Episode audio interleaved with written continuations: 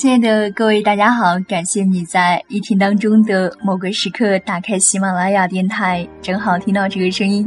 我是淘淘，这里同样是我常常更新的专辑，名字叫做《阅读时光》，用声音重温美好，用声音和文字在时间的长河里陪你走一段心灵的旅程。这个周日是父亲节。我一向不太喜欢外国的节日，但是这样的节日还是觉得充满了温情，或许也在提醒着我们去表达对父亲的爱。在准备这一期节目的时候，我脑海当中立刻显现出了“背影”这两个字，也想到了朱自清的那篇文章《背影》。这篇文章也在我们学过的课文里读到过，可能我们很多人都有着深刻的印象。随着时间的推移，你会发现那些老课文都是特别的经典，而且在读来的时候会有不一样的感觉。在这里，唐老来重温这篇课文，送给这个节日，送给天下所有操劳的父亲，愿他们一生平安、健康、快乐。背影，朱自清。我与父亲不相见已两年余了，我最不能忘记的是他的背影。那年冬天，祖母死了，父亲的差事也交卸了，正是祸不单行的日子。我从北京到徐州，打算跟着父亲奔丧回家。到徐州见着父亲，看见满院狼藉的东西，又想起祖母。不禁簌簌的流下眼泪。父亲说：“事已如此，不必难过。好在天无绝人之路。”回家变卖点痣，父亲还了亏空，又借钱办了丧事。这些日子家中光景很是惨淡，一半为了丧事，一半为了父亲赋闲。丧事完毕，父亲要到南京谋事，我也要回北京念书，我们便同行。到南京时，有朋友约去游逛，勾留了一日。第二日上午便去渡江到浦口，下午上车北去。父亲因为事忙，本已说定不送我，叫旅馆里一个熟识的茶房陪我同去。他再三嘱咐茶房，甚是仔细，但他终于不放心，怕茶房不妥帖，颇踌躇了一会儿。其实我那年已二十岁，北京已来往过两三次，是没有什么要紧的了。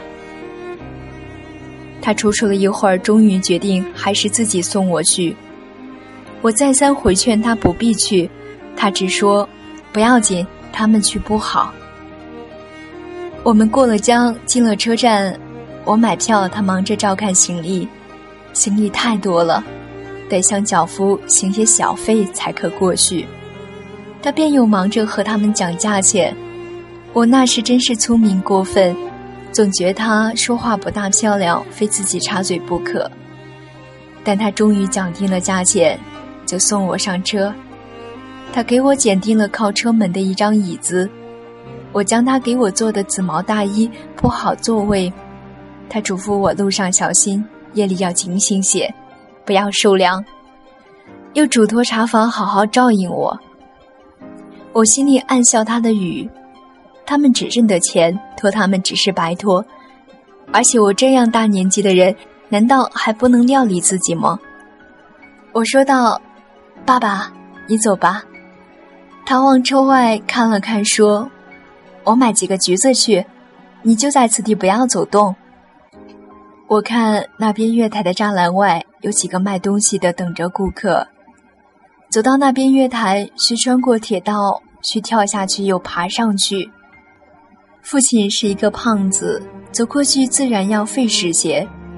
我本来要去的，他不肯，只好让他去。我看见他戴着黑布小帽，穿着黑布马大褂，深青色棉袍，蹒跚地走到铁道边，慢慢探身下去，尚不大难。可是他穿过铁道要爬上那边月台就不容易了。他用两手攀着上面，两脚在向上缩。他肥胖的身子向左微倾，显出努力的样子。这时我看见他的背影，我的泪很快的流下来了。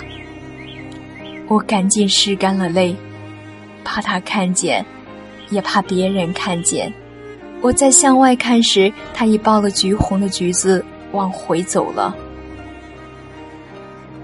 过铁道时，他先将橘子散放在地上，自己慢慢爬下，再抱起橘子走。到这边时，我赶紧去搀他。他和我走到车上，将橘子一股脑的放在我的皮大衣上，于是扑扑衣上的泥土，心里很轻松似的。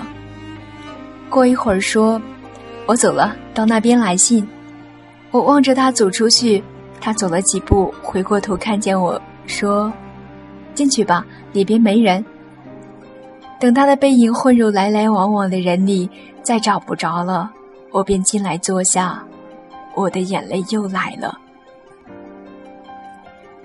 近几年来，父亲和我都是东奔西走，家中光景是一日不如一日。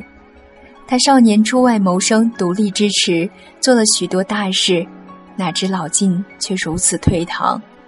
他触目伤怀，自然情不能自已，情郁于中，自然要发之于外。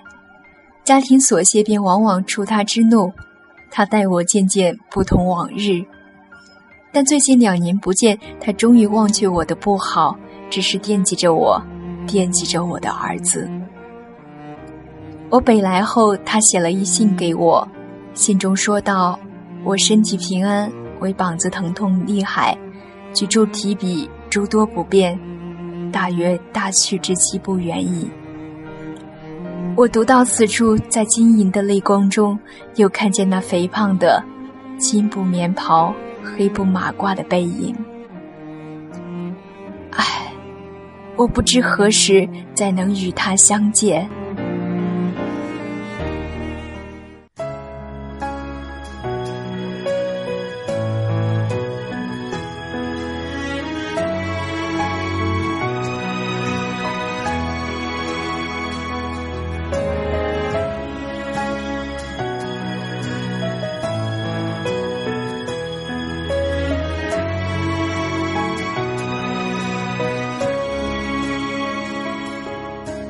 总是向你索取，却不曾说谢谢你。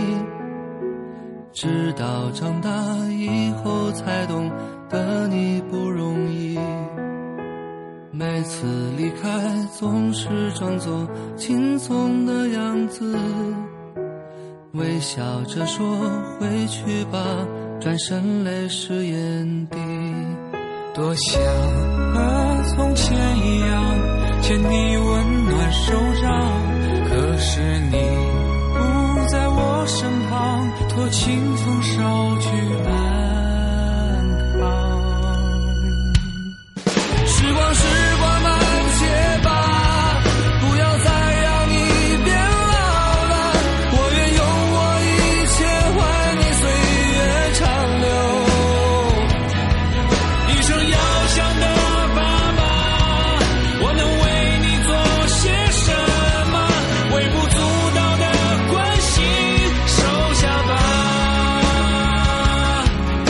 listen